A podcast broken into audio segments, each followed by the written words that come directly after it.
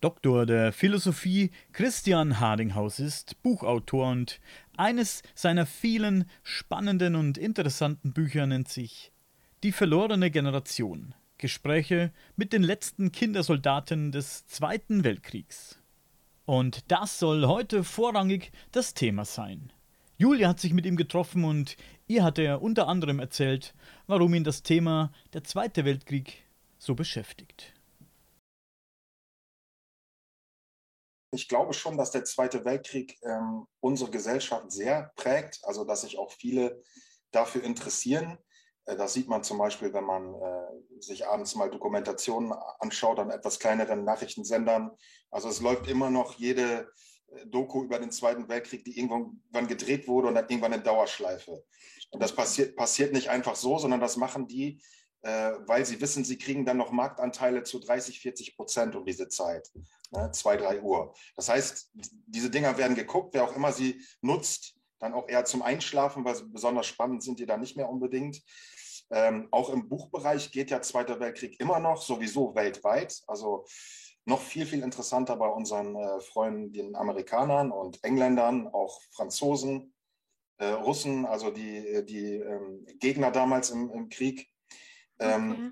In Deutschland ist es so, dass wir uns sehr, sehr einseitig mit dem Thema Zweiter Weltkrieg beschäftigen und zwar immer aus der Warte der, ähm, der äh, Opfer in Polen, Ungarn, äh, ähm, also die, die, der Holocaust. Ne? Das mhm. ist also das absolute Zentrum unserer Erinnerungskultur.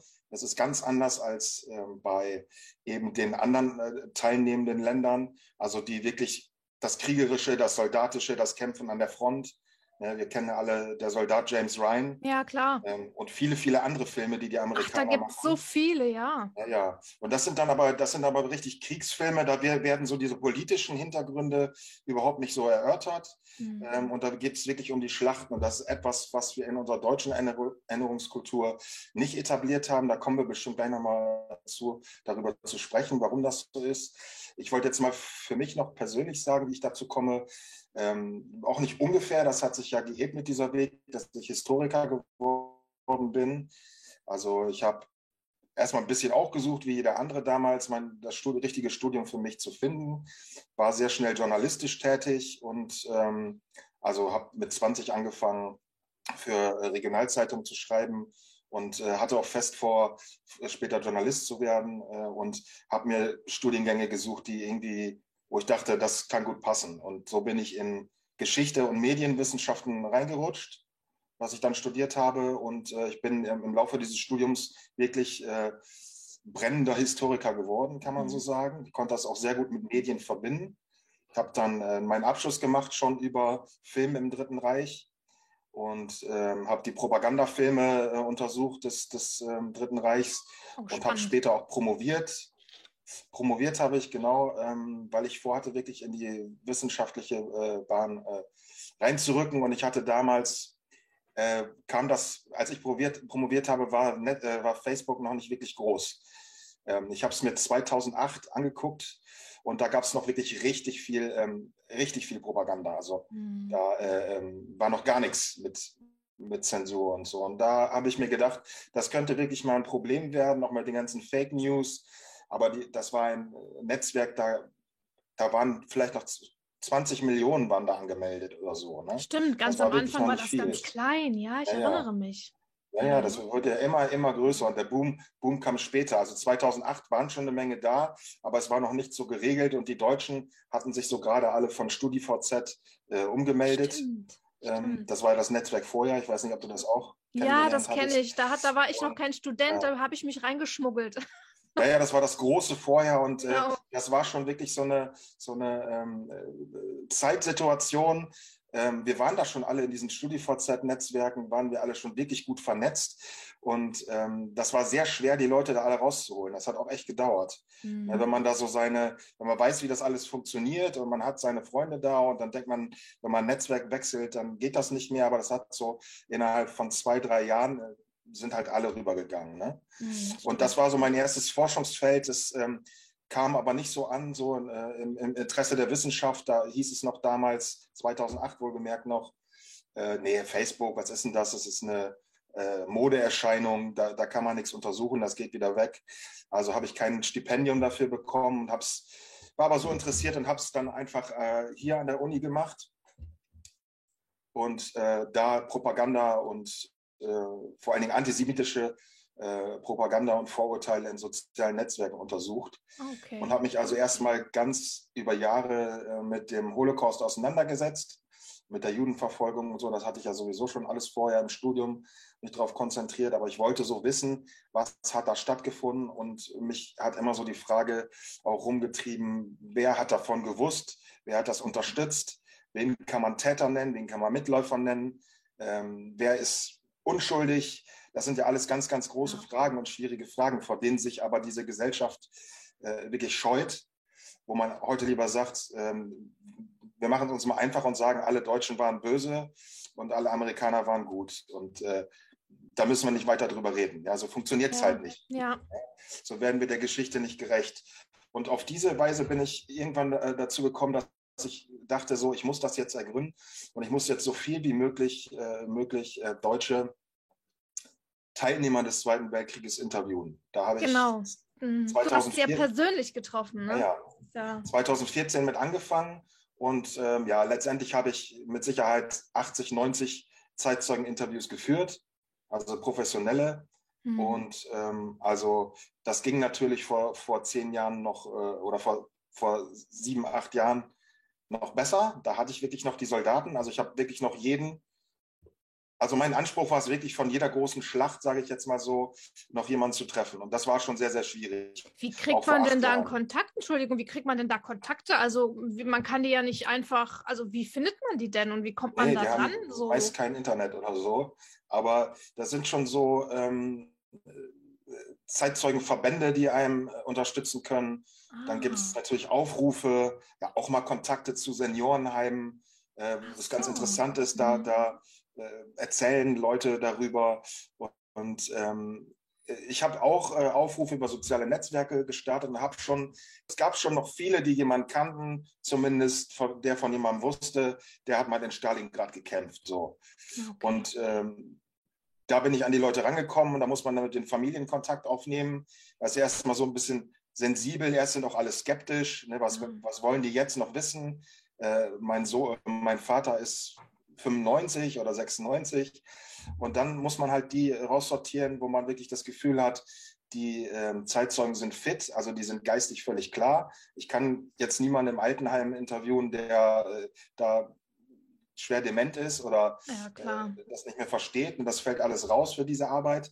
Ich musste also mhm. also schon, schon topfitte, und äh, unter der Voraussetzung, dass ich es musste, diese ganz fitten Menschen zu treffen, war ich natürlich immer wieder erstaunt, was die alles noch machen. So, ne? Mhm. hatte einen 94-jährigen ähm, ehemaligen Stuka-Pilot von der äh, Luftwaffe, der, den habe ich getroffen, der war 94, da flog er noch Segelflugzeug. Ach nein. In ja. dem Alter noch. Ja. Wahnsinn. Ja, der, der, war, der, hat, der, ist aber auch früher schon geflogen im Krieg dann. Ja, genau, der also, hat das also gelernt im Krieg. Der ist Stuka geflogen und hat die, die Nordmeer-Geleitzüge im, äh, im Nordmeer oben angegriffen, die äh, Waren, äh, Kriegsgüter transportiert haben von Amerika nach Russland. Da gab es ja so eine Vereinbarung. Mhm. Oder im Mittelmeer die, die Züge. Das sind ja ganz spannende Sachen. Und der für den ist das so ähm, drin geblieben, dieses Fliegen, dass er das auch nach dem Krieg weitergemacht hat. Der ist auch ganz, ganz berühmter Segelflieger geworden, hat Wahnsinn. ganz viele Weltrekorde aufgestellt.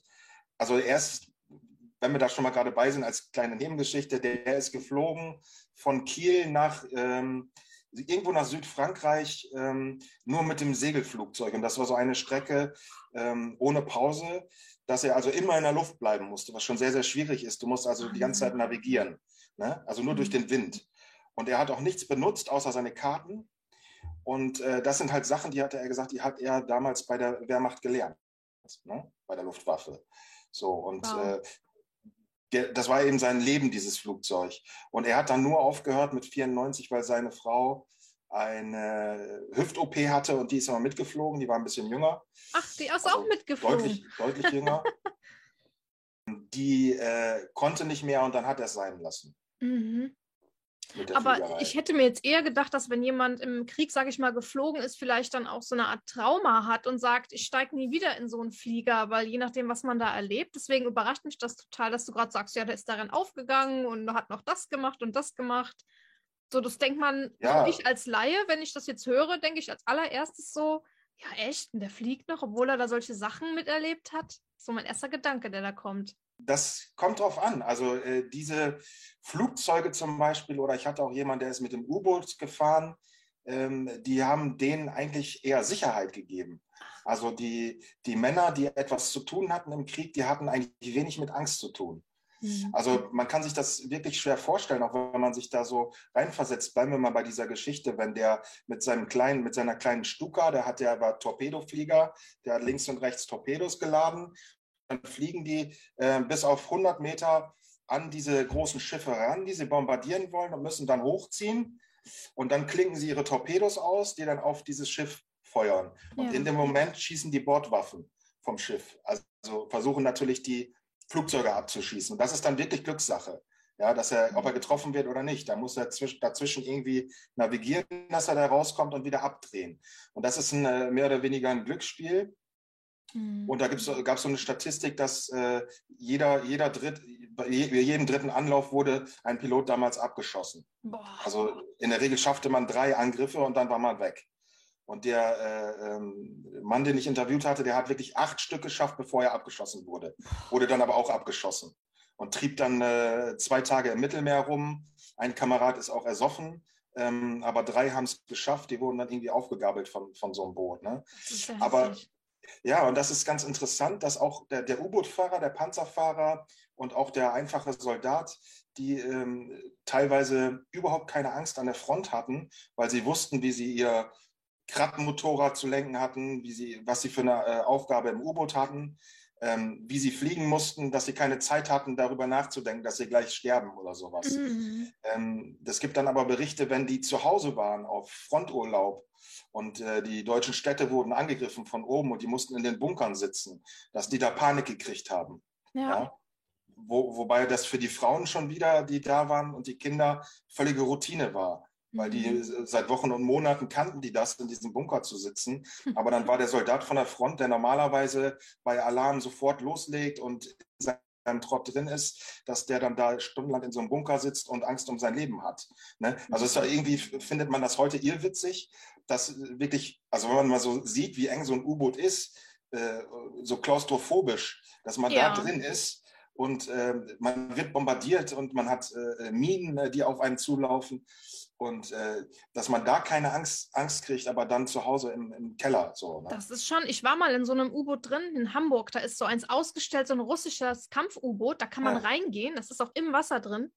Und das ist schon echt heftig, ne? Also das war auch ja, ja. ein mini, mini, mini und die haben da ja auf engstem Raum gelebt, geschlafen, die hatten da so wenig Quadratmeter irgendwie Platz und die waren ja zu zig ja, Menschen da drin. Also das kann man sich so gar nicht vorstellen. Das muss man wirklich mal sehen. Das ist ja. Wahnsinn. Ja, es ist halt vieles irgendwie Gewöhnungssache.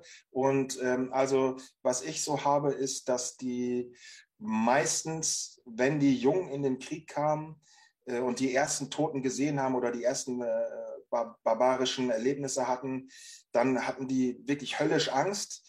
Und dann wurde das aber Routine, weil man den ganzen Tag über Leichen stolperte. Ja. ja dass du, also war immer, hat immer irgendjemand ein Erlebnis, dass er dann an Kameraden vorbei ging, die von einem russischen Panzer überfahren wurden. Das ist dann immer so ein ganz schreckliches Bild. Das habe ich öfter gehört. Die liegen ja. dann so plattgewalzt, wie, wie als, hätte, als hätte man so eine aufblasbare Figur, ne? so eine, ja, ja. Die nicht, nicht aufgeblasen ist. Boah, und das macht dann, macht dann Angst und dann steht man diese Ängste durch und dann hat man wirklich ja jeden Tag damit zu tun, dass man gar nicht mehr weiß, ähm, ob man den Tag überlebt und dass der Kamerad stirbt und äh, du könntest ähm, der Nächste sein, der da genau da, damit arrangiert man sich ja. ja sonst dreht man durch und wenn man durchdreht das haben die auch erlebt bei Kameraden die durchdrehen die machen Fehler die laufen ins feindliche äh, Feuer und sind weg also es ist doch schon so bei allen äh, auch bei den äh, Kriegsopfern natürlich ganz besonders ähm, die den Überlebenswillen noch haben mhm. ja?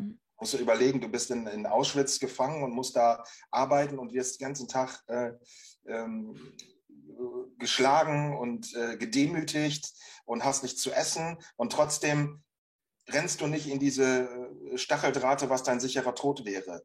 Wo ja. jeder sagen würde, das halte ich nicht mehr aus. Es gibt ja keine Zukunft, es gibt ja keine Möglichkeit mehr.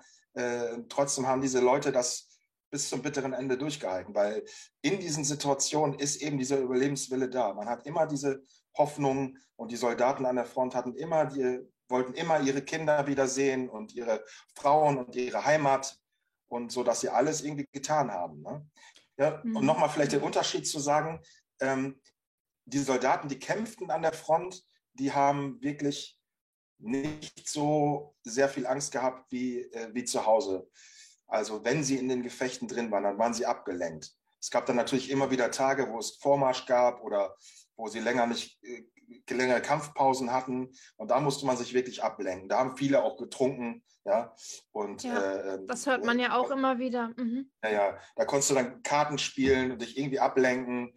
Ähm, aber da sind viele dann auch ans Grübeln gekommen. Ne? Mhm. Das habe ich immer wieder gehört. Wenn die dann so an den Gräbern der Kameraden vorbeigelaufen sind, äh, dann stellte sich bei vielen auch die Frage nach dem Warum und deswegen haben die schon zugesehen von der Wehrmacht, dass die nicht zu lange raus sind. Aber sie hatten ja, ja auch keine Wahl, ne? Selbst wenn sie grübelten, so was tun wir da gerade eigentlich. Sie hatten ja auch nicht wirklich eine Wahl. Sie mussten ja in den Krieg, ne? Also, sie mussten ja. Sie, ja nicht so, dass sie sich aussuchen können und sagen, oh nee, das Ganze gefällt mir hier überhaupt nicht mehr, ich gehe nach Hause, ja, ja, ne? Ja, das sind Sachen, äh, die muss man erstmal von der heutigen Warte aus verstehen. Hm. Dass viele ja heute sagen, ich ich, hätte da nicht mitgemacht. Also ich wäre nicht, genau. ich wäre nicht äh, in die Armee gegangen. Das Kannst ja du nicht. Eine, eine, komische Aussage, denn, denn äh, man, man hat es, wie du sagtest, einfach keine Wahl.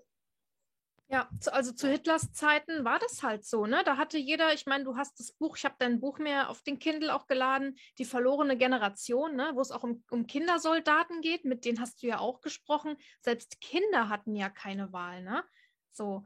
Also es ist schon eine andere Zeit und ich glaube, das muss man sich einfach mal vor Augen halten. Viele sagen mal, wie konntet ihr nur damals, wie konntest du nur? Ja. Und man kann sich das, also ich bin 87 geboren, ich kann mir das sowieso nicht vorstellen. Ich kenne es nur aus Filmen und Büchern, aber wie ist denn das, wenn du vor solchen Menschen gesessen hast? Hast du da, also wie waren die Menschen so von ihrer Stimmung her? War das eher auch, dass sie mal wütend darüber waren, was sie damals getan haben oder passiert ist oder demütig oder konnte man da so ein bisschen was erahnen, was diese Menschen im Nachhinein so fühlen darüber?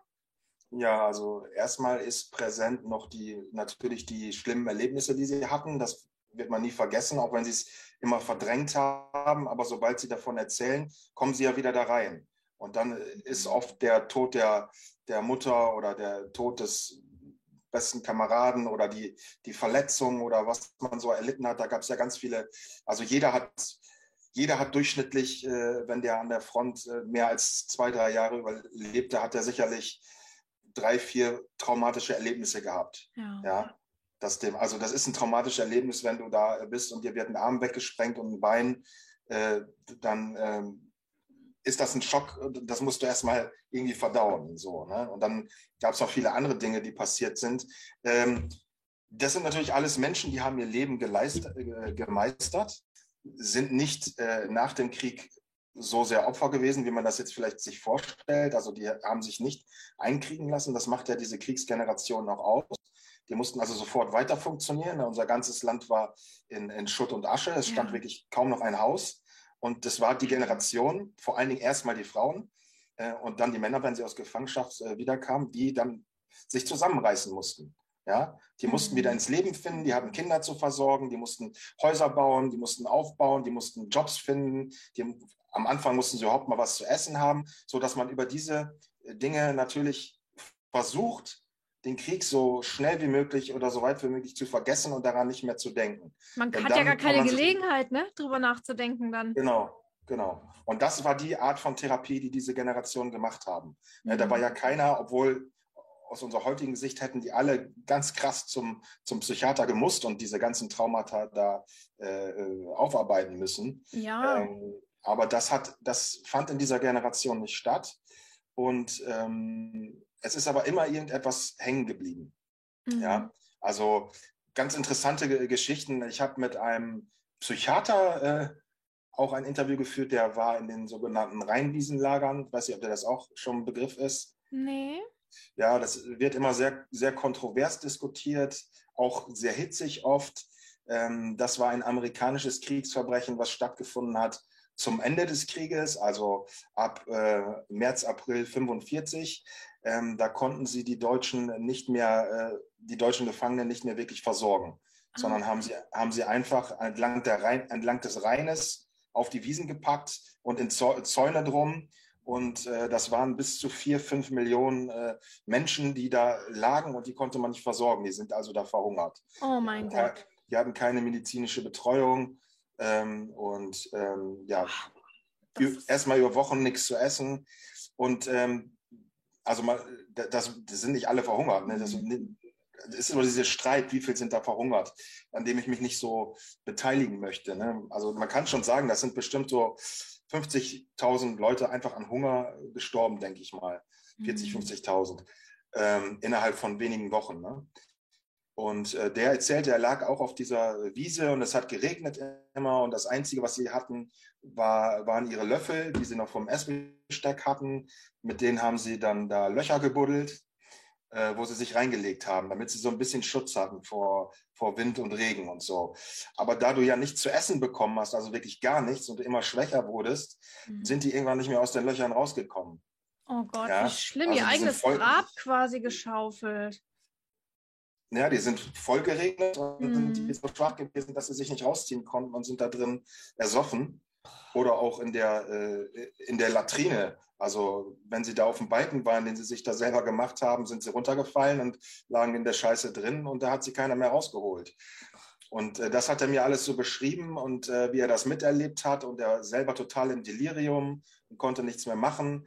Und der hat aber auch nie darüber geredet, sein ganzes Leben nicht, erst mit mir. Ich, also ich bin mit seiner Tochter äh, befreundet und die hat mich äh, an ihn äh, gebracht. Und das war ganz interessant, mit so einem jemandem zu sprechen, der Psychiater geworden ist. Mhm. Und möglicherweise ist er ja sogar Psychiater geworden, um diese, sich diese Extremphänomene erklären zu können. Ja. Aber die Tochter war dann kurz dabei und sagte, du Papa, das mit dem Regen, was du gerade erzählt hast, ist das der Grund, warum du nicht rausgehst, wenn es regnet? Ach. Und dann sagt, sagte er, ja, das äh, kann sein, ja. Ihm fiel das ein, so, ne?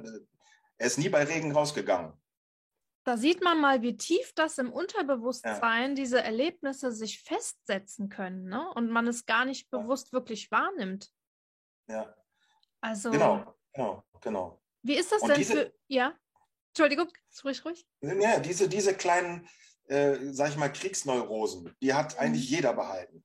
Ne? Es gibt, mhm. gab, gibt auch Leute, die haben sich immer noch hingeschmissen, 30 Jahre später, wenn sie ein Flugzeug gehört haben oben. Ja. Oder dass Menschen immer noch die Türen auflassen, weil sie Angst haben, dass sie nicht mehr rauskommen. Ne? Das war dann diese, diese, dieser Terror in dem, in dem äh, Psychoterror, in dem Bombenkrieg, den sie da hatten unter der Erde, dass sie Angst hatten zu ersticken mhm. und äh, dass die Tür nicht mehr aufgeht. Und da hat jeder irgendwie was beibehalten. Und an diesen Dingen merkt man das. Ne? Und ähm, ich habe das Gefühl ge ge gemacht, dass wenn diese Leute darüber gesprochen haben, also einige taten das, einige haben ihre Sachen auch aufgeschrieben, die sie erlebt haben, die sind sehr viel besser in ihrem Leben zurechtgekommen. Das war sehr, sehr wichtig. Aber das haben viele nicht gemacht. Und die, die nicht darüber gesprochen haben, die sind äh, letztendlich irgendwann doch kaputt gegangen. Also es gab in dieser Generation, in der Kriegsgeneration viele, viele, die ähm, Alkoholiker wurden oder tablettenabhängig ähm, und sich in sowas geflüchtet haben. Ne, weil sie mit niemandem sprechen konnten. Und auch weil sie das Gefühl hatten, dass in der Gesellschaft kein Platz ist für ja. diese äh, Thematiken. Und das ist äh, so ein bisschen das Tragische, dass wir also diese, mit dieser Generation, ich rede da von einem großen Kommunikationskonflikt, den wir haben äh, zu der Kriegsgeneration, also den unsere Eltern schon aufgebaut haben und der bei uns Enkeln teilweise weitergeht, aber wir vielleicht noch so ein bisschen gefragt haben, die Eltern eigentlich gar nicht. Also das ist immer der, der, das Tenor. Ne? Meine, meine Kinder haben sich nicht interessiert. Die wollten nicht wissen, was im Krieg passiert ist. Und wenn man da mal mit den Kindern ge ge gesprochen hat, ich habe die ja auch in die Gespräche einbezogen, ähm, war es dann immer, ja, ich hätte das vielleicht machen sollen, aber ähm, ich wollte mit dem allen nichts zu tun haben und ich hatte Angst, irgendwie was zu entdecken, dass mein mhm. Vater vielleicht Nazi war oder so. Und das war die große Angst der unserer Elterngeneration, wirklich, dass die Eltern Nazis waren. Ähm, das ist, finde ich, ganz, ganz strange. Denn sie sind so mehr oder weniger davon ausgegangen, weil unsere Erinnerungskultur sich wirklich über die Jahrzehnte in diese Richtung entwickelt hat, ähm, dass die Deutschen alles wussten. Ja, ja, dass die waren alles glühende Antisemiten, die wollten niemand anderes haben als Hitler und haben ihn gefeiert und äh, ähm, haben auch alles, was er gemacht hat, gewusst und unterstützt. Und das sind so Thesen, die haben sich so seit Beginn der 90er Jahre ganz durch irgendwelche populärwissenschaftlichen amerikanischen Autoren, was wissenschaftlich gar keinen Fuß hat, haben die sich so verbreitet. Ähm, und aber medial so oft aufgegriffen, dass viele dieses Bild auch hatten. Ne? Ich wollte es gerade sagen, das ist ja oft so eine plumpe Frage, wenn man hört, äh, du hast im Zweiten Weltkrieg mitgemacht, warst Soldat oder hattest da eine Position. Das Erste, was man fragt, und war, bist du auch ein Nazi gewesen? Ja, ne? genau, so genau, total. Genau. Also genau. man wird sofort, zack, Stempel drauf ja. und sofort abgestempelt, ne? Ja, und das ist natürlich für die Soldaten, die da gekämpft haben, die eher von den Nazis äh, komplett ausgenutzt wurden, ja, also zum Beispiel die, die, die, die Kindersoldaten, mit denen ich gesprochen habe, die haben ja die Hitlerjugend gehasst. Die hatten mit Hitler ja. überhaupt nichts zu tun. Das hat die gar nicht interessiert. Das wäre jetzt meine nächste Frage nämlich gewesen, ob die Kindersoldaten, mit denen du gesprochen hast, nämlich auch wirklich in dieser Jugend war oder waren das wirklich Kinder, die genötigt wurden dazu? Naja, ich will natürlich also, nicht so viel verraten, weil die Leute sollen natürlich dein Buch lesen. Ja. Ich kann es nur empfehlen. Da, ähm, da, da, kannst du so, du kannst du so viel erzählen und ich auch. Da ist immer, sind immer noch so viele Sachen drin, die man ergründen kann. Also da kann man kaum was, was verraten. Das ist ja also, nochmal was ganz Spezielles, ne? So Kindersoldaten, wenn wir an unsere Kindheit oder ich an meine denke, in dem Alter, wo die dort im Krieg sein mussten, habe ich draußen gespielt. Ne? Das ja, ist. Ja. Äh, ja, also wir haben wirklich, äh, ich habe Dokumente ähm, gelesen von äh, über 12-, 13-Jährige, die äh, zum Schluss in Berlin gekämpft haben. Ne? Das war ah. zwar nicht vorgesehen, aber hinterher hat niemand mehr irgendwie äh, auf irgendeine Regel geachtet. Mhm. Also es haben teilweise elf, zwölfjährige Pimpfe, die haben sich noch irgendwelche Gewehre genommen, um, das, um sich selber irgendeiner HJ-Kampfeinheit angeschlossen. Also es war zum Schluss, war alles im, im Zusammenbruch. Aber man hat ja seit 1943, im Februar 1943, hat man angefangen, auf eben Minderjährige zu setzen. Und das war mhm. bis dahin noch in keiner, keiner Armee, zumindest in keiner europäischen Armee, war es jemals denkbar, dass man Kinder heranzieht. Das war auch in der Wehrmacht nicht denkbar. Das war niemals vorgesehen. Aber man hat ja seitens der Wehrmacht hatte man auch nicht damit gerechnet, dass man einen Krieg führt, der bis 43 geht. Ja, die wollten in ein paar Wochen durch sein eigentlich damit. Ne? Und dann war es eben so, dass die, die, die, die Deutschen gerieten in, in, in, in Rücklage. Die, die Sowjetarmee rückte immer näher. Die ähm, erwachsenen Soldaten konnten nicht mehr die, die deutschen Städte verteidigen. Die mussten alle nach Russland. Und so hat man eben alle 15-jährigen äh, Kinder, 15-jährigen Schüler, hat man äh, eingezogen als Luftwaffenhelfer. Und mhm. äh, die mussten halt dann, weil keine anderen Männer mehr da waren, oblag denen fast, also die gesamte Luftverteidigung gegen die ähm, äh, Royal Air Force, gegen die Briten, die bombardiert haben. Und das sind ja so Sachen, über die macht man sich keine Gedanken. Aber wenn man heute so die Bilder sieht von den Luftangriffen, dann sind die, die, die das unten verteidigt haben, das waren alles Schüler. Ne, das, waren, das kann man sich einfach nicht vorstellen. Ja. Wir haben das selber kommandiert. Am mhm. Anfang war noch ein Luftwaffe-Soldat äh, dabei, der wenigstens da Kommandos gegeben hat, aber das haben die letztendlich auch selbst gemacht.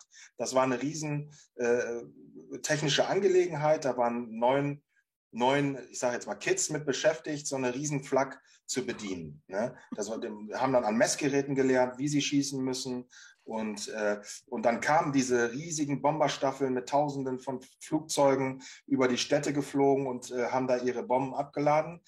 Und äh, sie, diese Kinder in den, äh, in den Baracken, wo sie auch gelebt haben, die mhm. saßen um die Stadt rum, meistens auf irgendwelchen Höhen ähm, und waren da mit ihren Flakkanonen und haben dann halt alles gegeben, so viele Flugzeuge wie möglich runterzuholen, weil sie ja wussten, die, ihre Eltern sind da in der Stadt im Haus. Oh, wie ja. schlimm, oder? Das kann man sich nicht vorstellen, wie ja. schlimm.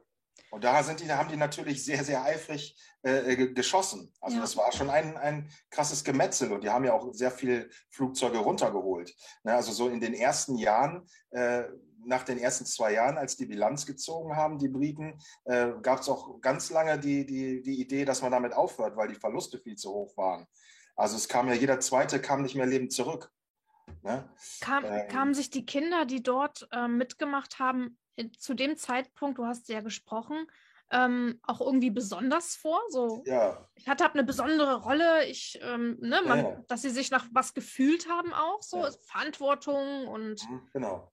Das hat den Reiz auch ausgemacht. Ja. Also das war anders zum Beispiel als die jungen Soldaten, die verpflichtet wurden, dann mit 18, 19 an die Front zu gehen, die da nicht unbedingt so einen Spaß dran hatten, aber die mussten. Aber die Kinder wollten.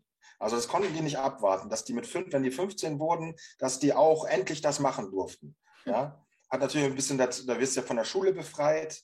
Ne? Du ja, wirst dann eingeladen, bist mit deiner Klasse, dann bildest dann da eine, eine Kompanie und äh, äh, ja, die waren ja vorher schon in der Hitlerjugend und äh, die Hitlerjugend, muss man sagen, war für die ja auch alle eigentlich toll. Also mhm. Da habe ich auch nie mit jemandem gesprochen, also mit ein paar Ausnahmen, äh, welche die da drangsaliert wurden. Aber ganz viele haben in der Hitlerjugend, genauso wie im BDM, haben die schon sehr viel ihre Interessen entdeckt, weil die ähm, haben ohne sehr viel äh, Propaganda zu machen, also das fand so Antisemitismus und so, das fand sehr am Rande statt, äh, bei den Mädchen sogar kaum. Und ähm, die Propaganda, die da stattfand, war wirklich ähm, die Deutschen äh, sind allen überlegen und äh, wir werden aber äh, bedrängt von den äh, anderen Mächten und ihr seid die, ihr seid die Hoffnung, dass ihr ähm, uns verteidigt. Ja. ja. Euch gehört die Zukunft und wir bereiten euch darauf vor. Und dann hatten sie halt sehr viele Möglichkeiten, auch sich individuell ähm, da vorzubilden. Mhm. Also es gab wenig Interesse eben an diesen, was ich sage mal so, politische Erziehung gab es auch. Macht, äh, machte denen keinen Spaß, so wie uns auch das keinen Spaß gemacht hat. Aber die konnten eben, waren in der Flieger HJ, die haben angefangen mit kleinen Holzflugzeugen äh, von, von Bergen zu segeln, waren auf Segelschulen und konnten dann richtige Schulgleiter bewegen. Und äh, das waren natürlich äh, die haben alles gemacht, die haben Motorradfahren gelernt. Das sind ja Anreize, wenn man das heute anbieten würde, da würden auch alle Jugendlichen hinrennen. Ja, ja. Ne? Hey, ihr könnt ihr Motorradfahren lernen und ja, gerade zum Beispiel lernen. Die, gerade zum Beispiel die Flieger, das war damals ja noch ein, ist ja heute auch noch, aber damals ein ganz großer Traum vom Fliegen. Ja, ja und musst du überlegen, das sind irgendwelche Kinder vom Dorf, die niemals an sowas gedacht haben ja. und die werden plötzlich von Luftwaffe-Soldaten äh, in, in allen äh, Fliegereien ausgebildet. Ja? Mhm. Und die mhm. machen die die ersten Segelflüge und ähm, dann träumen die davon, äh, Kampfpilot zu werden und die werden ja natürlich auch dann schon vorbereitet, dass man sagt, Offizierslaufbahn und dann kannst du nach dem Krieg bei der Lufthansa anfangen und kannst die ganze Welt sehen. Ja. Und äh, das war für die äh, wirklich ein absolut großes Abenteuer, auch dann weg zu sein von zu Hause, eben an diesen Segelschulen mhm. äh, mit vielen Freunden, die sie hatten. Wenn du aus einer ärmeren Familie kommst, dann sowieso ja, genau. Jackpot. Ne? Naja. Naja, die, genau. Also die einfach rumzukommen, die sind ja damals nicht rumgekommen. Ja. Die kannten die, auch in den deutschen Städten nicht. Ja, die, die kannten nur das, wo sie lebten, Paderborner Land oder keine Ahnung ja, wo. Ne? Ja, genau. Und plötzlich konnten sie, hatten sie die Möglichkeit, durch den Krieg die Welt kennenzulernen und haben weniger daran gedacht, dass sie nicht dafür da sind, irgendwie sich Wahrzeichen anzugucken, sondern eher, dass sie die Wahrzeichen kaputt machen sollen. Mhm. Aber es hat natürlich funktioniert, gerade im Hinblick darauf, dass man natürlich immer gesagt hat, die Deutschen überrollen alles. Ne, da müsst ihr euch keine Sorgen machen und so. Ja, und das haben, hat man ja auch geglaubt in dem Alter, ne? So, wir ja, gewinnen sowieso ja, und wir sind eh mhm. die Besten. Und dann geht man ja auch ganz ohne Bedenken in sowas rein, ne? Man fühlt sich ja dann so auch stark, die Deutschen. Ja, genau. Ich kann das absolut ja, nachvollziehen. Es ist auch, es, es passt, auch, passt ja auch in die Entwicklung äh, eines 15-jährigen Jungen, dass er in der, dieser Phase ist, wo er so seine Männlichkeit entdeckt oder der, den, den großen Männern nacheifert ja. Ähm, und so seine, die haben alle ihre Vorbilder gehabt, das waren dann die Fliegerasse im, mhm. im, äh, im Himmel. Also die hatten die genauso diese Klebebilder, wie, wie heute die Leute, die Kinder Fußball, äh, Fußballbilder haben, haben die ihre Pilotenstars eingeklebt. Mhm. Und ähm, das waren halt so die großen Vorbilder, die sie hatten und äh, den eiferten sie nach. Und das eben auf die verschiedensten Art und Weisen. Äh, und dann hatten sie natürlich auch, auch Schießtraining und sie hatten dann natürlich die, die Waffen, die sie auch sahen in, in der Wochenschau, dass sie ja. mit den großen Maschinengewehren schießen konnten. Und äh, das war alles unglaublich spannend. Ne? Da haben sie noch nicht wirklich so dran, dran gedacht, mhm. ähm, wie es dann später sein wird an der Front. Und die erste krasse Aufgabe hatten sie eben äh, seit 43 Februar, dass sie dann die Aufgabe hatten, die Städte zu verteidigen. Da haben sie natürlich schon auch die ersten Verluste schnell gemerkt, weil die sind ja auch bombardiert worden, die Stellung. Ja. Ne? Und da haben sie sehr schnell gelernt, aber auch mit dem Tod umzugehen. Also ich habe es mir immer so beschreiben lassen, dass das für die auch noch so eine Art Spiel war, dass sie in diesem Spiel drin geblieben sind. Hm. Dass sie also, sie hatten so Wettkämpfe, dass sie sich hinter so ein bisschen gestritten haben, wer jetzt dieses Flugzeug abgeschossen hat.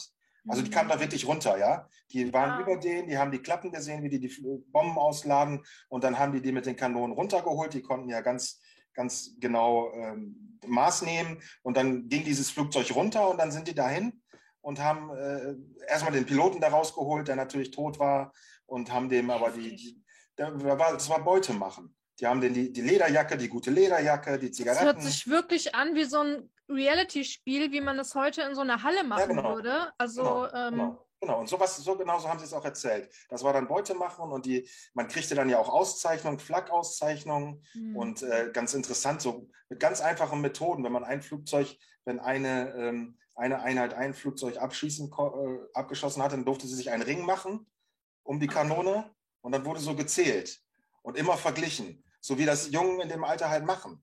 Ja, ne? ja, klar. Wer die, ist der die, Beste die, und ne, genau. wer hat am meisten und wer ist der Coolste?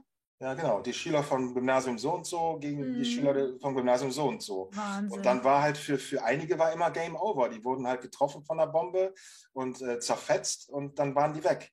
Das ist wie wirklich heute in einem Computerspiel, dass man mhm. auch sieht, der ist tot, weg, macht man sich keine Gedanken drum. Ja, geht ich weiter. Ich wollte gerade sagen, das ist wie so ein Playstation-Spiel, hört ja, sich das gerade genau, an. Man könnte gar nicht genau. meinen, dass man da wirklich von Menschen genauso redet, haben, die das ja. getan haben. Ne? So genauso, haben sie Kindern. Sich, ja, genauso haben sie das erlebt und genauso haben sie sich auch an das Töten und Sterben gewöhnt. Wahnsinn. Ja? Der war dann halt einfach, äh, war der Werner, wenn er, war dann eben weg, der konnte nicht mehr mitmachen. So.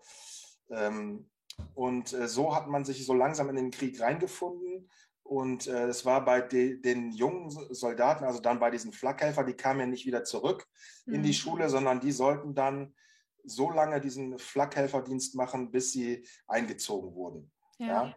Ähm, und äh, das heißt, ähm, einige sind dann eingezogen, also man konnte sich dann auch irgendwann freiwillig melden, erst mit 17, dann mit 16 irgendwann schon, haben die sich freiwillig zur, zur Wehrmacht gemeldet und spätestens dann, wenn sie dann noch an die Front geschickt wurden, haben sie natürlich auch gemerkt, dass es kein Spiel mehr ist. Ja. Also ja. Das, ne, das, das waren dann ja so heftige Sachen, die die erlebt haben. Also äh, mit 16 muss man sich mal überlegen. Mit 16, 16. Ja. ich meine, ein Erwachsener hat schon daran zu knabbern, aber mit 16. Naja.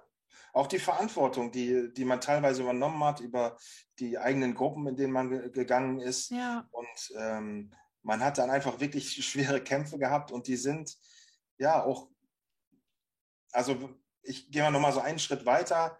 Ähm, das sind die, die übrig geblieben sind. Die haben sich dann noch formiert in, äh, ähm, im Volkssturm, den gab es noch. Da musstest du hin, wenn du 16 warst und noch nicht eingegliedert warst in, einen, in die Wehrmacht oder in die SS.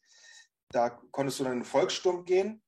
Ähm, oder ähm, es gab dann 45 ähm, HJ-Kampfeinheiten, mhm. spezielle, das waren sogenannte Panzervernichtungstrupps.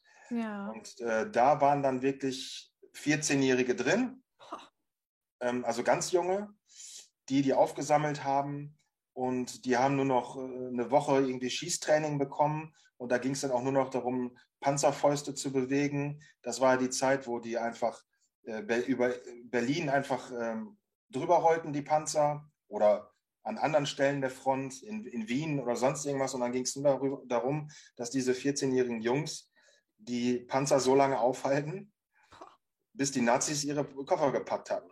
Ne? Die wollten, äh, wollten ja abhauen. Und äh, da war, waren denn diese, diese hochmotivierten Jungs, die ja dachten, sie retten das alles noch. Die hatten ja mhm. überhaupt keine Möglichkeit, das zu überblicken, dass das vorbei war. Ne? Ja, die hatten ja wahrscheinlich gar keinen Blick dafür, was da überhaupt gerade passiert. Nee. Ne? So, nee. das ist mal verstehen, das große Ganze, das hat man doch in dem genau. Alter auch gar nicht im genau. Kopf. Genau, und das ist ja auch das Verbrechen, und das hat ja Hitler auch so gesagt, noch aus seinem Bunker aus und in seinem Testament, dass ähm, wenn er untergeht, nimmt er alle mit. Ja. Und er, er hätte ja auch Frieden schließen können, aufgeben können oder sonst irgendwas, aber er wollte, wenn er stirbt, ähm, dass auch die ganzen Familien draufgehen. Und so haben die eben, standen die vor der Stadt und sind mit diesen Panzerfäusten, mit denen sie sich auch selbst in die Luft gejagt haben, ähm, haben sich teilweise unter die Panzer geschmissen und sind da also ja, überfahren worden oder sonst irgendwas. Und das, das Allerschlimmste fing ja dann erst nach dem Krieg an, das waren diese ganzen Gefangenschaften. Da mhm. wurden ja auch alle Kinder gefangen genommen. Ne, die haben da keine Unterschiede gemacht. Die waren auch in diesen Rheinwiesenlagern. Oder die wurden nach Russland geschleppt. Schrecklich. Oder sonst irgendwas.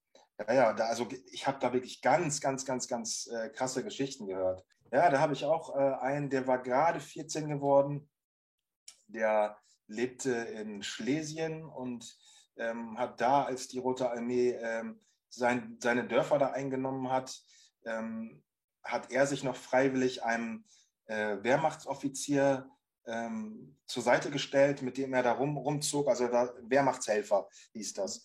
Und der ist dann in diese Schlachten geraten und ähm, in der letzten Schlacht äh, um eine etwas größere Ortschaft da unten, hat ihn eben eine Granate getroffen und ihm den ganzen Bauch aufgerissen. Oh. So, ne? ähm, diese Narbe hat er mir gezeigt. Da steht dann der alte Mann vor mir und wir sind beide am Frühstücken und er sagt, ich zeig dir das mal. Und das hat dann so 40 Zentimeter über den ganzen Bauch und hält das dahin und man denkt so, uh, das, Käse, das Käsebrötchen esse ich erstmal nicht. Ne? Mhm. Und ähm, ja, dann hat er das so erzählt, dass er dann da so liegt und er wollte immer noch seine Mutter suchen, weil es, es ging ja alles irgendwie da durcheinander und dann liegt er da und äh, der, der äh, Leutnant, mit dem er da unterwegs war, der hat dann eben wohl gesehen, dass die, ähm, dass er da schwer verletzt war und hat noch einen Sanitäter geholt, der hat dann seinen Koppel da aufgemacht und dann fiel ihm so sein ganzer Darm raus. Ne? Oh. Also, was hat er dann so mitgesehen? Und dann hat er das einfach wieder reingestopft, der Sanitäter, Nein. hat das einmal irgendwie zugenäht, Gürtel drüber und äh, Verbände. Und dann ist er eingeschlafen, hat ganz, ganz heftige Spritze gekriegt, Morphium. Und äh, als er erwachte, waren alle weg und er war alleine und äh, wusste nicht, was passiert. Und dann waren die Russen halt schon da und die ihn gefunden haben und dann mitgenommen haben. Und dann musste er also wirklich ganz schwer verletzt in, in diesen Marsch. Die brachten dann ja alle, sammelten alle und brachten alle weg in irgendwelche Gefangenenlager. Und äh, die haben ja auch keine, also die haben keine Hilfe geleistet. Wer zu schwach war, der wurde erschossen oder kriegte einen Gewehrkolben in den Rücken und wurde liegen gelassen. Oh. Ja? Mhm. Und es war bei ihm so, dass er immer wusste, er hatte diese schwere Verletzung und kann nicht mehr. Und hatte dann noch einen Kameraden dabei, den er wieder getroffen hat, auch in seinem Alter. Und dass die so den Plan geschmiedet haben, sie wollen überleben, sie müssen flüchten, ne? weil er kann nicht mehr weiterlaufen. Der, der würde sonst erschossen werden. Ja, hat der ja. Kamerad ihm gesagt, du, wir versuchen irgendwie abzuhauen. Und dann haben sie dann wieder Rast gemacht an einem äh, einem kleinen Dorf und haben sich in eine Schule einquartiert, also die deutschen Gefangenen da alle rein. Die russischen Soldaten standen davor, haben gefeiert, Wodka getrunken, so richtig klischeehaft. Ne? Mhm. Und die hatten ähm, vorher entdeckt, dass es da so, so Toiletten gab. Also früher hatte man hinter diesen Schulen einfach Toilettenhäuschen. Ja. ja? Und das war auch äh, im Winter. Und ähm, die sind dann da wirklich rausgekommen über den Keller und haben sich hingeflüchtet zu diesen Toilettenhäuschen und äh, mussten dann da sich in die Scheiße rein. Äh, oh Gott. In diese, also, Entschuldigung, ja, ja, klar. ja aber so sind, so sind die Geschichten. Und ich finde das so Wahnsinn. Also, das haben sie so angehoben und dann lagen sie so drin in diesen Kästen, war zum Glück gefroren, ja, dass es nicht so stinkt. Mhm. Aber wenn du dir so vorstellst, da ist jemand mit so, mit so einem aufgerissenen Bauch und liegt da drin und der ist 15 Jahre alt, 14 und äh, dann haben sie die natürlich gesucht, die wurden alle abgezählt und so und haben sie nicht gefunden. Und äh, zum Glück nicht. Ja, die, sind da, die Russen sind dann noch da auf die Toilette gegangen und haben da reingeschissen. Und die haben die nicht ja, entdeckt. Das ist nee, krass, die haben, ja. da nicht reinge haben da nicht reingeguckt. Und so hat er überlebt. Boah, ja, überleg mal. Ist, ja, und das sind einfach, ähm, also alle, die überlebt haben, wirklich, es gibt ist keinen dabei bei so vielen Leuten. Ich könnte wirklich so viele Geschichten erzählen, aber es gab immer ein, ein eine, eine richtige Überlegung, eine richtige Überlegung. Bist mhm. du links gegangen, konntest du tot sein, bist du rechts gegangen, hast du die richtige Intention gehabt. Und das sind so ähm, Sachen, dass viele, viele nicht mehr von Zufällen sprechen, sondern die sagen, ähm, ich, ich habe äh, einen Wink von oben bekommen. Ne? Ich ja. hatte eine Eingebung, ich habe ich hab eine Engelserscheinung gesehen. Ja, oder für mich hat jemand oben einen roten Faden vorgesehen. Ne? Mhm. Ich wusste gar nicht, wer, warum ich da hingegangen bin. Ich habe es einfach gemacht. Das ja. kann man auch gar nicht fassen, ne? Also ich, man kennt das ja, ja, selber aus dem Alltag, wenn man, weiß ich nicht, ich hatte mal so eine Situation auf der Autobahn, da bin ich mal gefahren und wollte eigentlich weiterfahren und dann irgendwie habe ich aber gedacht, nee, komm, du machst jetzt eine Pause, wo ich gar nicht wollte und dann ist vor mir ein Unfall passiert. Ja, genau. Und genau, genau so stelle ich mir das auch damals genau. vor, ne? Tust einfach irgendwelche Dinge und hättest du es nicht getan, wärst du tot. Ja, so, genau. Das muss man sich mal überlegen. Ja, ja. So, ich, also, soll ich noch also eine, eine Episode erzählen? Ja, gerne, gerne. Nämlich, dann äh, geht es dann auch ein bisschen darum, nochmal spannend nochmal um die Frage, warum ich das mache. Denn ich habe ja äh, das gemacht, was viele nicht gemacht haben. Ich habe mit meinem, zumindest mit meinem Großvater äh, geredet, den habe ich wirklich 15 Jahre ausgequetscht. Oh. Ja? Der ähm, hat mhm. oft vorher nicht erzählt, aber ich habe ähm, da nicht locker gelassen und hinterher hat er wirklich mir alles, alles erzählt. Ne? Otto, mhm. der ist 1916 geboren und 2017 ist er dann erst gestorben, also er ist 101 geworden. Wow. Also ich hatte hatte, hatte viel von ihm. Ja? Und äh, zu ihm hatte ich auch ein wirklich inniges Verhältnis und äh, es, der war überhaupt nicht, also war überhaupt nicht irgendwie großartig gläubig oder ähm, äh, so, so, so hellsichtig, spirituell. Nee, ja, ähm, spirituell, das habe ich gesagt. Ja. Spirituell. Also hat er gar nichts. Das ist ein ganz rationaler Mann, der hat, mhm. äh, war Soldat, der hat bis zum Schluss immer noch Plastiktüten gesammelt, weil er nichts wegschmeißen wollte und sonst irgendwas. Aber der hatte ähm, als 16-Jähriger oder als 15-Jähriger, der hat in Westpreußen gelebt. Das war die deutsche Minderheit in Polen. Ähm, da hat er ähm, war er sehr, sehr krank und musste in sein Dorf, in dem er lebte, in die größere Stadt Bromberg laufen. Und ähm, der Arzt konnte ihm nicht helfen und er hatte Fieber und Schmerzen, hat sich da in den Wald gesetzt und äh, gesagt, er hat dann zum ersten Mal gebetet. Er hat da gebetet, es war dunkel, keiner war da und hat dann gebetet und gesagt, lieber Gott, lass mich doch noch ein bisschen auf deiner Welt sein, wenigstens, dass ich bis ich 50 bin.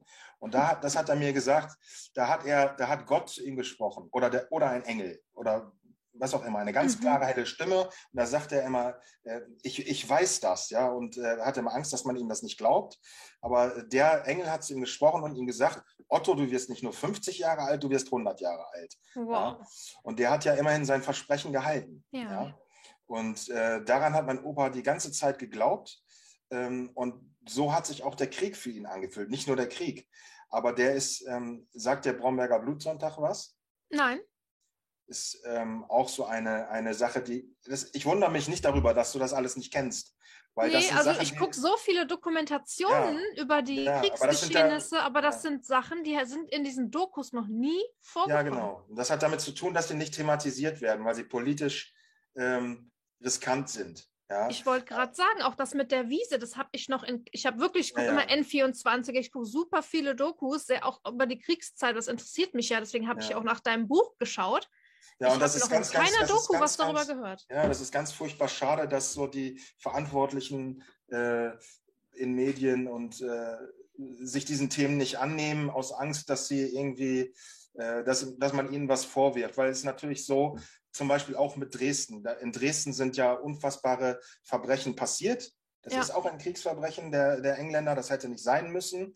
Ähm, aber das vergessen wir, weil wir uns sagen, wir haben den Krieg angefangen, wir haben das mit dem Holocaust gemacht und beziehen das auf wir, wir, wir. Also ist kein Platz dafür zu erzählen von Gräueltaten, die von anderen an Deutschen äh, mhm, durchgeführt die, wurden. Ja, ja, die Leute, äh, die Leute Angst haben, wenn sie erzählen. Ähm, die Engländer haben aber auch Kriegsverbrechen begangen, dass dann gesagt wird, ja, selber schuld. Ihr habt mhm. ja angefangen ähm, und dann habe ich schon öfter gehört, ich würde ja auch gerne an Dresden, ich war auch schon ein paar Mal in Dresden, äh, von Dresdnern gehört, die sagen, ich würde auch gerne daran teilnehmen, an so einem Trauermarsch. Ja, oder sie kannten alle irgendjemanden aus der Familie, der da umgekommen ist. Aber das haben sich eben wirklich Neonazis geankert. Ja? ja, ja. Also wenn wir nicht, wenn wir nicht daran erinnern, an all diese äh, Sachen, dann überlassen wir das Menschen, ähm, die wir eigentlich nicht äh, äh, ertragen möchten. Ja. ja. Also geht, geht diese Erinnerungskultur dann tatsächlich in rechtsradikale Kreise und wir verlieren das. Wir verlieren mhm. unsere ganze Erinnerungskultur, weil wir sie nicht wahrnehmen und äh, abgeben. Ja? Und so, so thematisieren dann natürlich auch solche Kreise ähm, die, die äh, Gegebenheiten wie Rheinwiesenlager oder Bromberger Blutsonntag oder sonst irgendwas, weil wir es nicht tun. Aber ähm, ne, die, sagen wir mal so, die haben ein leichtes Spiel, die Propagandisten von einer extremistischen Seite, die sagen, seht hier, äh, was euch verschwiegen wird. Mm, ja? Natürlich, wenn es nie thematisiert. Wie gesagt, ich gucke ja, schon seit Jahren Dokus, ist mir noch nie unter die Nase gekommen. Ja, und das ist halt, das ist halt schade, ähm, weil das eben so viele Menschen geprägt hat. Es ist so wie die ganze Vertreibung, wie die ganzen Vertreibungsverbrechen, die stattgefunden haben an den 14 Millionen Deutschen, die ähm, aus dem Osten dann flüchten mussten. Das sind ja ganz, ganz schlimme Verbrechen, die gerade an Frauen und Kindern äh, passiert sind. Ähm, da sind über zwei Millionen äh, Mädchen vergewaltigt worden. Da sind äh, abertausende Kinder entstanden. Und äh, das ist ein Thema, worüber wir nicht sprechen, weil es uns unangenehm ist. Aber ja? wichtig, wichtig, um die ganze Sache zu verstehen, dann, ne? Nicht nur genau, die eine genau. Sache, sondern das wichtig, große wichtig, Ganze zu das verstehen. Das große Ganze und wichtig vor allen Dingen die eigene Familiengeschichte zu verstehen. Ja. ja? ja. Also äh, meine Oma ist auch vergewaltigt worden. Die kam auch aus der, ähm, kam auch aus Ostpreußen und ist als 16-jähriges Mädchen von einer ganzen Gruppe Russen vergewaltigt worden, nachdem man ihre Eltern, meine Urgroßeltern, erschossen hatte, weil die gesagt haben, wir wollen nicht gehen. Ja, die wollten auf ihrem Hof bleiben, die hatten eine Pferdezucht und die Russen haben gesagt, äh, ähm, entweder Sibirien oder wir nehmen jetzt dieses Haus. Und dann wollten sie nicht und haben sie erschossen. Und ähm, da ist sie vergewaltigt worden. Und das war natürlich für ein 16-jähriges Mädchen, die hat ja noch nie einen Menschen nackt gesehen. Die Schlimm. wusste ja gar nicht, was ihr, ihr passiert. Ja. Ja? Und die hat auch ihr Leben nicht darüber gesprochen, aber die hat einen ganz großen Theater mit, mit meiner Mutter bekommen, also ihrer Tochter, als sie 16 war. Ähm, da hatte meine Mutter, das war ja diese Hippie-Generation, die wollte Freiheit und äh, sie kann alles und mhm. äh, ne, da hat man sich dann ein bisschen sexy gekleidet. Und, ja, klar. Kennt man die Zeit. Genau, möglicherweise hat sie einfach Angst gehabt oder sonst irgendwas, aber sie hatte dann ganz große Probleme mit meiner Oma und ist auch von zu Hause quasi abgehauen. Und ähm, sie konnte sich auch nie erklären, dass das irgendwie mit, den, mit ihren Kriegserlebnissen zu tun hat. Ja? Ähm, aber ich habe auch, als ich 16 war, ähnlichen Ärger wie mit meiner Mutter gehabt. Also immer diese, diese ah, okay. Phase mit 16. Ne, ich hatte wieder anderen ähm, Ärger. Und ich habe dann aber irgendwann mal, ähm, als ich die Geschichte meiner Großmutter aufgearbeitet habe, gemerkt, okay, das, was sie da erlebt hat, dieses traumatische äh, Ereignis, das zieht sich über mehrere Generationen hin. Ich wollte es gerade sagen, also, das zieht sich ja dann wirklich durch. Ja. Ne? diesen Männerhass, der, der, den sie so weitergegeben hat, ein Stück weit an, an, an meine Mutter vielleicht, dass sie mit, mit jungen Männern nicht klarkam oder so. Und ähm, das ist wirklich in ganz, ganz vielen Geschichten so, dass die Ereignisse, die das sind, das sind nicht nur, also ist jeder, wenn ich sage, es gab, für jeden gab es drei, vier traumatische Erlebnisse in dieser Zeit, die nicht verarbeitet wurden, dann äh, weiß man, dass die Kinder, die daraus entstanden sind, ähm, auch alle etwas abbekommen haben. Ja. ja. die sind alle in eine Richtung erzogen worden, dass sie äh, diesen Knacks weitertragen. Und geben diesen Knacks auch nochmal weiter. Auch das dauert weiter. ja Generationen, wenn, genau. bis das wieder ja. raus ist, ne? Genau. wenn überhaupt. Wenn, ja, wenn, wenn wir das nicht besprechen. Ja. Wenn wir nicht miteinander darüber sprechen und wenn wir das nicht tun, dann, dann ist das so. Und dann ähm, gibt es natürlich die andere Seite, die, die, die Rechtsradikalen, die, die nehmen das für sich und äh, bauschen das auf. Ja, dann mhm. sind, plötzlich die Deutschen das Opfer und das ist dann natürlich wieder absoluter Käse. Ja? Das heißt, ähm, es gibt zu wenig Leute, die ähm, eine, so wie ich das mache, es gibt auch andere Historiker noch, aber ich sage schon, dass es wenige gibt. Und ich freue mich, dass ich dazugehöre, dass ich so unvoreingenommen irgendwie alle Perspektiven ergründen möchte, um sie hinterher zusammenbringen zu können, um ein Puzzle lösen zu können. Ja, ja? ja. Wie etwas, warum, wir, warum sind wir so heute, wie wir sind? Ne? Ja. Ich erlebe ja zum Beispiel diese Identitätsprobleme, die wir heute haben in unserer Gesellschaft. Dieses, wir immer noch streiten, wer die besseren Deutschen sind oder wer Nazi ist und wer nicht. Muss ja mhm. heute auf die Straße angucken was ja. die, die, die Geimpften und Ungeimpften äh, oder die, die Deutschen und die Migranten oder die, die äh, Klimaaktivisten ähm, und die anderen. Ich habe immer das Gefühl, es geht immer darum, ähm, es geht darum, wer ist der richtige Deutsche oder wer tut das Richtige. Mhm. Und ähm, wir sind in diesem Land immer irgendwie gespalten und das hat eben mit der Geschichte zu tun. Wir, haben wir hatten ja nie eine wirkliche Einigung. Das, das wollte ich noch kurz von meinem Großvater erzählen, dass der mhm. äh, eben diese Sachen erlebt hat und der wurde auch dann aufgestellt an so eine äh, Landstraße, als er, also der wohnte in Bromberg und diese Männer, die wurden alle, als der Krieg ausbrach, haben äh, polnische Soldaten und Polizisten, haben die die deutschen Männer gegriffen und äh, wollten die dann in ein äh, äh Arbeitslager bringen bei Warschau, ähm, damit sie sich nicht der Wehrmacht anschließen. Mhm. So, dann ist die Wehrmacht sehr, sehr schnell ähm, äh, äh, gekommen und hat Polen quasi ja überrollt. Und dann wurden diese Männer mit meinem Opa, das waren so 200 aus der Gegend, wurden aufgestellt vor einem Kornfeld und mein Opa konnte ein bisschen Polnisch, ähm, weil er da ja aufgewachsen ist und er hat so also mitgekriegt, dass die alle erschossen werden würden und er ist dann noch im letzten Moment, konnte er noch in dieses Kornfeld springen und hat sich retten können, während die anderen alle erschossen wurden. Und er ist ja vier Tage liegen geblieben in diesem Kornfeld, bis er oben die Flugzeuge mit den Hakenkreuzen gesehen hat und ist dann raus. Und das war so ein, eines seiner vielen Erlebnisse und da kamen im Krieg noch äh, ganz viele andere dazu, ähm, wo er gesagt hat, er hat diese, diesen Schutzengel gehabt. Ja. ja wo dann wirklich, es haben vielleicht fünf, sechs Leute überlebt, diese, diese Sache. Ne?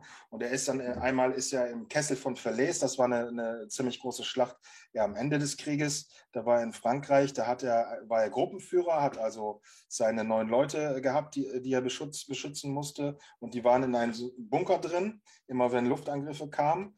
Ähm, und dann sind sie wieder bei Luftalarm dahin gerannt und dann sagte er, er hatte eine Eingebung von oben, dass er nicht in diesen Bunker rennen soll, was er immer gemacht hat, denn die Angriffe kamen ständig und ist dann da vorbei und hat sich unter irgendeine Straßenlaterne gelegt und hat sich den Luftangriff angeguckt und dieser ganze Bunker ist explodiert und jeder einzelne Kamerad ist gestorben.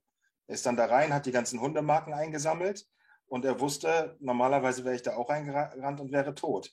Und er hat sich das für sich immer so erklärt mit seinem Kindheitserlebnis und diesem Engel, dieser Engelserscheinung. Ja. Er sagte, ähm, da ist jemand, der will, dass ich 100 werde und deswegen komme ich da durch. Absoluter hat, Wahnsinn. Deswegen hat er viereinhalb Jahre in französischer Kriegsgefangenschaft gelebt. Also für die französische Kriegsgefangenschaft war somit die schlimmste, also eigentlich die schlimmste, schlimmer noch als die russische aus, aus anderen Gründen. Ähm, da gab es wirklich überhaupt nichts zu essen. Die, lagen in einem Zelt mit 100 Leuten in so einer Embryonalstellung, weil sie so gefroren haben, hatten ja keine, keine Bettdecken oder so. Und er hat, äh, es war kalt und hat jeden Morgen gefühlt den Puls seiner Nachbarn, ob die noch lebten. Dann haben sie die Toten immer aus den Zelt, Zelten geräumt. Und das hat er eben auch geschafft. Ähm, mit einem Willen, ne? Mit einem Willen und vielleicht diesem Wissen, der Engel will, dass ich 100 werde. Und ähm, danach ist er ein, ein Mann geworden äh, nach dem Krieg, der sich nie beschwert hat, nie zum Arzt gegangen ist. Der hat äh, zwei Herzinfarkte gehabt, keiner hat es gemerkt, weil er nicht zum Arzt geht. Ne, sein Krebs war für ihn nur irgendwie ein Jucken an der Haut. Ist er nicht hingegangen, ist trotzdem wieder weggegangen. Ne? Und, äh, ja, wenn du das ja. durchgestanden hast, alles, da ist dir, glaube ich, auch alles andere egal. Genau, genau. Wie ist denn das für dich, wenn du, du hast jetzt von so vielen Geschichten, Erlebnissen gehört das sind ja unheimlich viele Eindrücke, die du da gewinnst. Wie kannst du dich denn davon abgrenzen? Geht das manchmal bei dir, dass du im Bett liegst und an gewisse Geschichten denkst, die dich vielleicht berührt haben? Wird man das irgendwie los im Alltagsgeschehen oder prägt einen das schon so, dass man da wirklich auch oft zu Hause mal alleine vielleicht drüber nachdenkt? Mm, ja, also ich, ähm, ich sehe es so, sage ich mal so, ich sehe es da so als meine Aufgabe so ein bisschen an oder als meine Berufung, die, die Zeitzeugen zu interviewen. Ähm, und ähm, ich nehme ja das auf, was sie mir erzählen und ich gebe das weiter. Wenn ich so nach den Interviews sagen würde, ähm, okay, vielen Dank ähm, und ich mache damit nichts, dann würde ich wahrscheinlich das nicht aus meinem eigenen Kopf rauskriegen. Mhm. Aber ich mhm. schreibe es ja auf. Ja. Ich ja. schreibe es ja auf und will das, was die erlebt haben. Die haben eben nicht die Möglichkeit, das aufzuschreiben äh, und äh, dann gro groß irgendwie äh, großes Publikum dazu verfinden. Mhm. Das ist meine Aufgabe. Ich bin glücklicherweise gesegnet damit, dass ich äh, gesegnet, ja, dass ich äh, ganz gut, ganz gut schreiben kann und damit Erfolg habe und eben also das, was, was die mir erzählen, so übersetzen kann, dass das spannend äh, beschrieben ist für die, die es lesen und in der Hoffnung, dass die es auch wieder weitererzählen oder dass die vielleicht noch mit Familienangehörigen noch weiter reden. Also habe ich einen Auftrag. Und ich komme auch mhm. eben, vielleicht, vielleicht ist es ähnlich wie der, wie der Panzerfahrer, der eine Aufgabe hat und nicht zum Nachdenken kommt.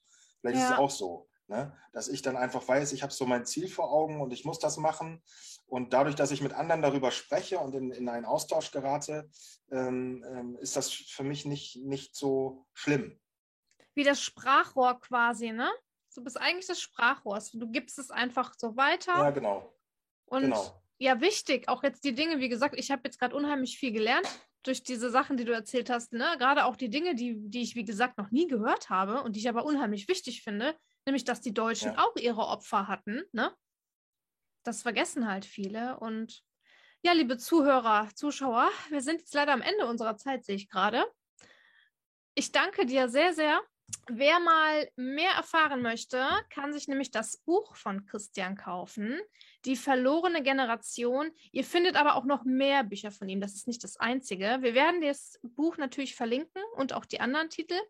Das heißt, schaut mal in die Beschreibung und wie können die Leute dich denn erreichen, wenn sie sagen, jemand hört das jetzt hier und hat eine Geschichte vielleicht zu erzählen? Wie können die dich denn erreichen? Ja, das kriege ich ja jeden Tag. Mhm. Also das das passiert schon. Ich komme da ja gar nicht ja. hinterher.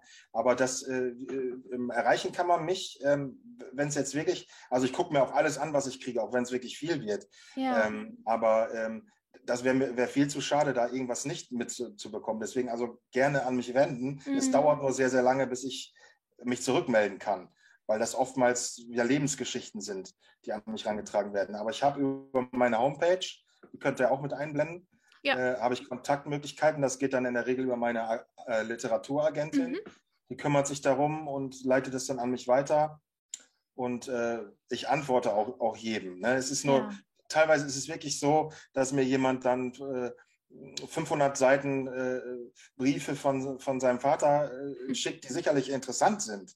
Ja, und dann aber nach zwei Monaten anruft und fragt, was, wie ich das finde. Ja, und ich bin aber noch in ganz vielen anderen Projekten und komme da gar nicht zu, mal eben 200 Seiten zu lesen aus ja, ja. Sütterlin, in Sütterlin-Schrift. Ja? ja, stimmt. Also das ist immer so, so, ein, so ein Zwiespalt. Aber ich, ich bin eher so auf dem, äh, auf dem Pfad dann, ähm, ich bin jemand, der guckt, möchte sich wirklich angucken. Und äh, viele möchten das nicht. Äh, und ähm, ich weiß auch, dass ganz viel weggeschmissen wird, was ich sehr, sehr schade finde. Also mhm. Also gerade jetzt, wo die Zeitzeugen aussterben, gehen die äh, Kinder nochmal in die Wohnung und können mit dem allen nichts anfangen. Du glaubst gar nicht, was da alles weggeschmissen wird. Auch ganz ja. wertvolle, ganz wertvolle, ähm, äh, ganz wertvoller Schmuck oder Auszeichnung oder sonst irgendwas. Und äh, bevor man da irgendwas wegschmeißt, dann lieber einen Historiker des Vertrauens suchen. Guter Hinweis, sehr, sehr guter Hinweis, ja. Ist. Das sieht man ja immer wieder, ne? Wohnungsauflösung, auch im Internet und so. Ja, ja, genau, verschenkt genau. wird alles und Genau. Ganz viel Material geht da verloren, stimmt. Ja, also Leute, wendet euch an die Historiker, die freuen sich darüber. ja, vielen lieben Dank, Christian. Wie gesagt, wir werden alles verlinken. Ja. Und ähm, Dankeschön für den Einblick. War ja, ich danke auch. Ähm, man hört sich und Auf jeden sich. Fall. Du bleibst noch einen kurzen Moment dran. Für die Zuschauer ja. sage ich dann schon mal bis bald.